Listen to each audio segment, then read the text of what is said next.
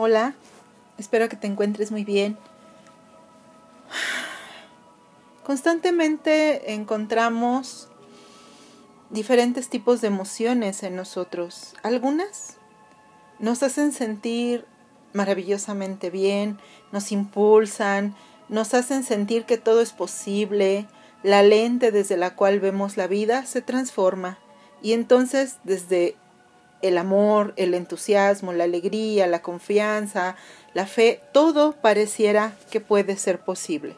Pero también hay emociones mm, aflictivas, oscuras, complejas, que no solo no nos gusta sentir, no deberíamos sentir, eh, estaría muy bien no sentir, pero que además nos llevan al extremo opuesto, donde sentimos que todo es difícil, complicado, oscuro, negro, negativo, eh, que nada es posible y que se convierten a veces en cadenas, en prisiones, en cargas, en enfermedad. Y una de esas es el rencor.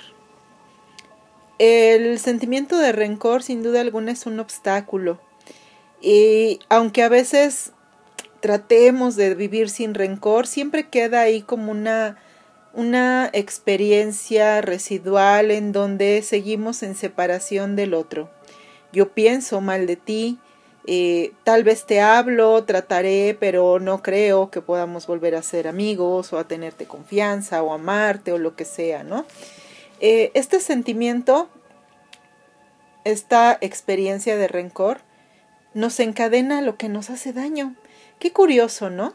Y aquí es donde entra este planteamiento. Realmente tenerle rencor a alguien implica irnos al extremo opuesto de amarle, confiar, creer o lo que sea, o realmente se trata de seguir teniendo en nuestra palabra, en nuestra mente a esa persona, a esas personas, pero ahora desde un calificativo negativo.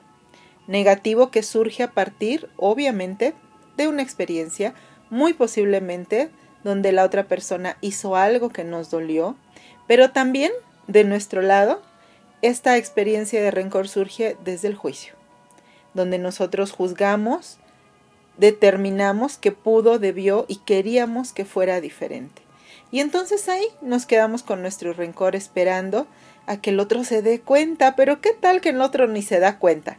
¿Qué tal que el otro de pronto pues al ser otro lo vive desde otra perspectiva y no considera habernos hecho daño, no sabe que nos hizo daño, eh, o no le, no le es algo que le inquiete, que le preocupe, ¿no?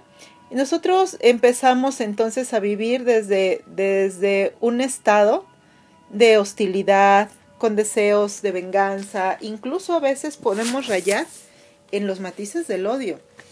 El, el rencor suele ser muy muy uh, dispuesto a crecer, a crecer hacia el odio. Nosotros tenemos eh, que empezar a ver que necesitamos asumir la pérdida, cual sea que haya sido. Perdí una ilusión, perdí una oportunidad, perdí la confianza en ti, perdí lo que sea, y asumir nuestra pérdida y no empezar a generar un vínculo de unión a través del rencor. Sigo unida a ti a través del rencor y voy a estar presente en tu vida hasta que te vea que te vaya mal o hasta que te des cuenta del daño que me hiciste, ¿no? Y insisto, de pronto el otro tal vez nunca se da cuenta y nosotros no podemos quedarnos eh, unidos a través de un vínculo tan insano. Eh, también necesitamos observar si lo que estamos buscando es tener dominio sobre el otro. Domino al otro a través de mis juicios, a través de mis sentencias y a través de hacerle saber cada que puedo que ya no goza de mi confianza, de mi respeto, de mi amor, o simplemente podemos cerrar ese vínculo, sanar lo que nos toque sanar, hacernos cargo de lo que nos toque y dejar que el otro se dé cuenta cuando se tenga que dar cuenta que a veces sus acciones pues dañan, lastiman, duelen, ¿no? Y empezar a dejar de utilizar como, como motivante, como, como catalizador, lo que me hiciste, lo que me dolió, lo que me hiciste, para ahora yo violentarte a ti. violentarte desde una justificación personal de que tengo derecho porque tú me heriste, tú me lastimaste. Y ahí es donde empezamos a ver las ventajas secundarias de vivir con rencor. ¿Es acaso el rencor una forma justificable y aceptable de sacar nuestra ira? Tenemos enojo interno, tenemos ira, queremos que algo sea como, como lo anhelamos. No sucede, entonces siento rencor. Y entonces puedo decir mil cosas horribles del otro porque después puedo decir, pero es que yo no soy una persona que odie. Lo que pasa es que esa persona me hizo daño. Pero realmente, desde la visión que hoy tenemos, sí estamos odiando. Sí estamos odiando y sí estamos violentando y sí estamos sosteniendo una unión a través de la violencia. Justificada o no, desde nuestra visión, sigue siendo violencia. Nos enferma, el rencor enferma el cuerpo y enferma la mente, nos nubla, no nos deja tomar buenas decisiones, nos vuelve desconfiados, tememos que nos vuelva a pasar, tememos volver a pasar por el mismo dolor, pero al mismo tiempo nos resistimos mucho a soltarlo. Esto sería como los hábitos, ¿no? Cuando nos dicen, oye, pues tienes que dejar de comer, no sé, lácteos o, o carne roja o tomar café porque te hace daño. Y entonces, aún ya teniendo una sabiduría de un médico que te dice eso no, tú dices, es que me gusta mucho el café, voy a tomar poquito, ¿no? Ay, es que me encanta el quesito, me voy a comer menos quesito ay, me encantan las frutas, ¿no? Si es el determinación que te, te digan que no puedes comer dulce, azúcar. Ay, voy a comer menos frutas, ¿no? Caemos nuevamente en esta actitud permisiva que deja mucho espacio para que nuestras semillas negativas crezcan, crezcan, perdón. Y en este sentido eh, entra esta parte, ¿no?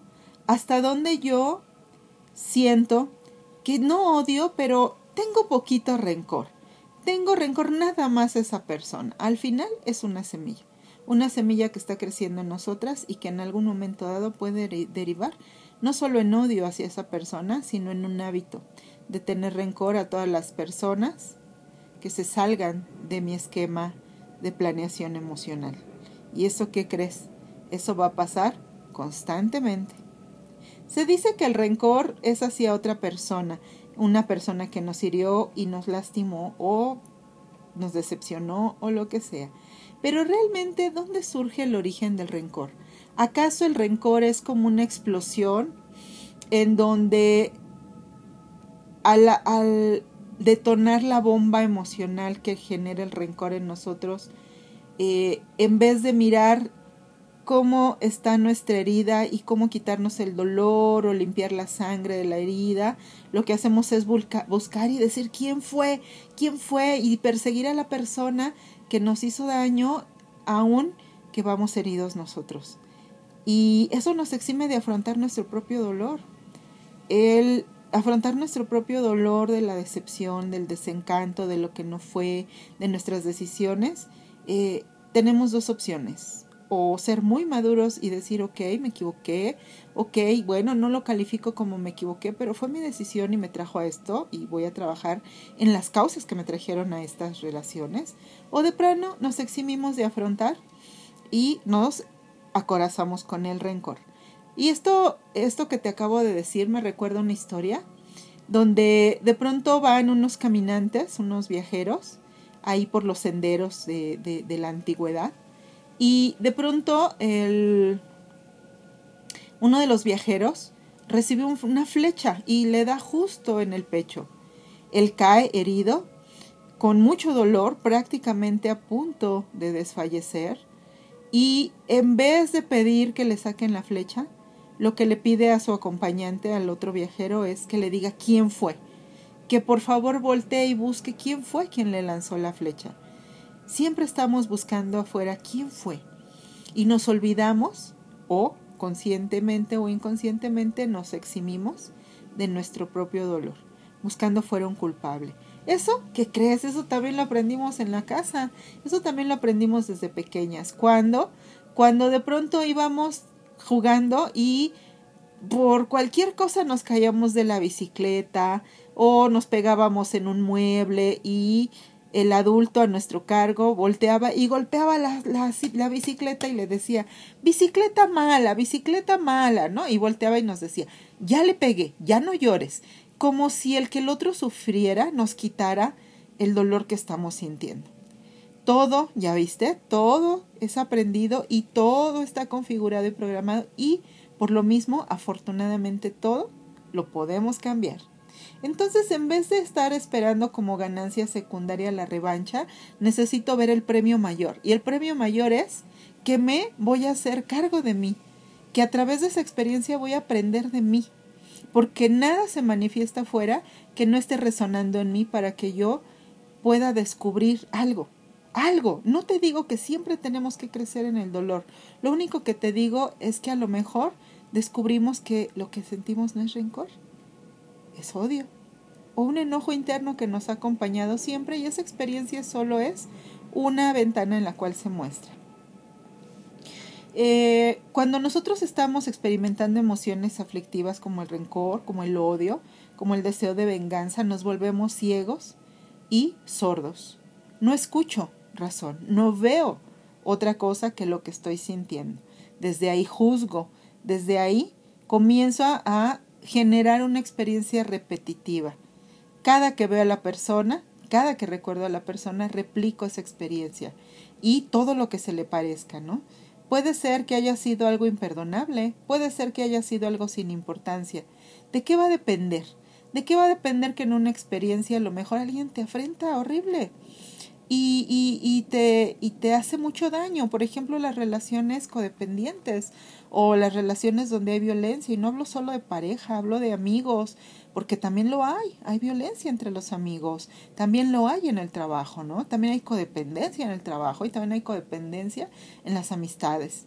Y abuso a veces, ¿no? A veces verbal, entre broma y broma, a veces físico, ¿no? Entre, entre juego y juego, a veces mental, ¿no? Entre plática y plática.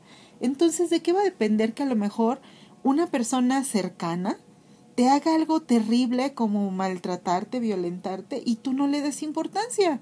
Mientras alguien hace algo simple como no prestarte una blusa y le tengas rencor después de cinco años porque no te prestó la blusa. ¿De qué depende? Pues depende de nuestro ego, dependiendo la importancia del yo en el tema. Si tú, no digo tú, alguien no se ama, no encuentra cómo poner límites, piensa que tiene que tolerar porque eso es el amor, que se tiene que sacrificar, que el otro pobrecito o pobrecita me trata así porque ha sufrido, le vas a perdonar cualquier cosa y más ni, ni rencor le vas a tener, le vas a tener incluso con descendencia de que te lo vuelva a hacer. En cambio, si el día que pediste la blusa se la pediste a alguien con que tienes cierta actitud de envidia o de o ese día realmente querías la blusa, o ese día era algo importante para ti y rompieron tu plan al no prestarte la blusa, a lo mejor después de cinco navidades tú le sigues teniendo rencor a esa hermana, a esa amiga, porque no te prestó esa blusa. Qué curioso, ¿no? Que a veces somos capaces de ser tan flexibles cuando de verdad hay un daño y tan inflexibles cuando pega en nuestro ego y en nuestro orgullo, porque siempre queremos que, que lo que anhelamos suceda. Eh, cuando nos ofendemos, entonces nosotros somos la víctima y si somos la víctima, el otro nos debe. Y si nos debe, ahí está padre porque tenemos toda la oportunidad de estarle cobrando y reprochando. Entonces no perdamos de vista que el rencor es una cárcel para los dos, el carcelero y el custodio, ambos. Ambos tenemos ganancias ahí. Y aquí, cuando entra el ego, entonces entramos en esta actitud que a veces tenemos, ¿no? de, de cliché de película, de meme de Facebook, de frase de canción, donde yo perdono pero no olvido. Yo podré olvidar pero perdonar jamás, ¿no? Y sale la mujer con mirada eh, imponente, ¿no? Y la ves doblando de pronto su orgullo y su, y su decisión cuando una de sus heridas requiere ser eh, sostenida por otro. Entonces, yo consideraría que tendríamos que pensar un poquito que eh, ser tan rencorosos, no perdonar, ser inflexibles, no es ser auténticos y quitar esa característica de nuestro carácter, dejar de creer que es una cualidad, ser tan duros y tan inflexibles, porque eso solo habla de una intransigencia y una intolerancia a lo que no es como yo quiero. Y la dignidad, pues la dignidad como que va más para otro lado, ¿no crees? La dignidad va, va más como, como seres, ser dignos de la gran capacidad de amor que tenemos y la gran capacidad de, de entender que todos nos movemos desde nuestras heridas y que muchas veces nada es personal, ¿no? Eh, realmente hoy me gustaría que te lleves una pregunta para madurarla y reflexionarla, que pienses en esa persona o personas que son objeto de tu rencor y que te hagas esta pregunta. ¿Realmente deseo que le vaya mal, mal, mal a esa persona? Y segunda pregunta, si le va mal, mal, mal a esa persona, ¿yo voy a dejar de sentir el veneno que siento en mi corazón y en mi mente? ¿O eso va a revertir el daño que le he hecho en mi cuerpo por sostener el rencor? Y me gustaría que te preguntaras eso y te lo respondieras con mucha honestidad. Eso es para ti, ya sabes. Eh, cuando vivimos con rencor y lo platicamos y lo compartimos con los demás y les decimos, no hombre, o sea, yo te paso todo, pero a mí no me hagas eso porque nunca te perdono. Y quieres de verdad, de verdad que te tenga rencor, hazme esto, ¿no? Y más que platicar y hacerle saber a los otros que somos así y así, es una actitud de amenaza constante eh, hacia los que nos rodean. Y generamos un ambiente muy hostil, donde basamos relaciones en el miedo. Que el otro tema, para que no me haga lo que me puede doler. Qué curioso, ¿no?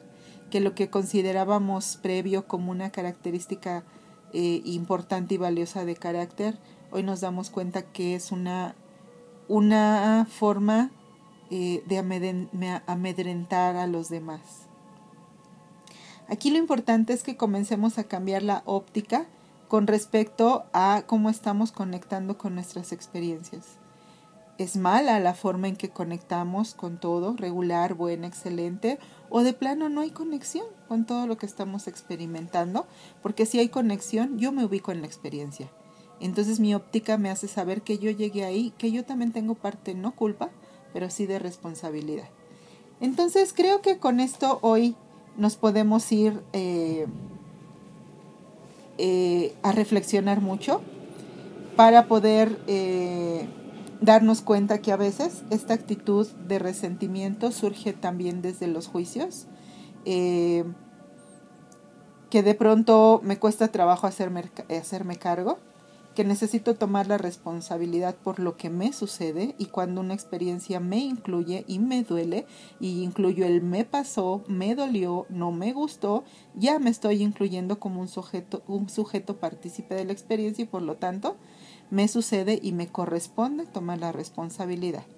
Eh, y aquí nos podemos preguntar, ¿acaso mi discernimiento es superior al de los demás?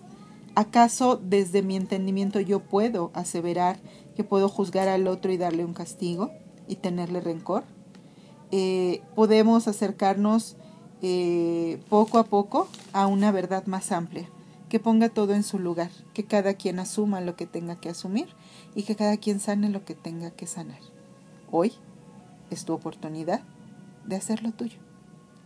Te mando muchos, pero muchos abrazos con mucho cariño, deseando que la reflexión de hoy sea útil y llena de sabiduría para ti y de claridad, que tu introspección sea amorosa y compasiva y libre de juicios y superioridad. Te mando abrazos con cariño hasta la próxima.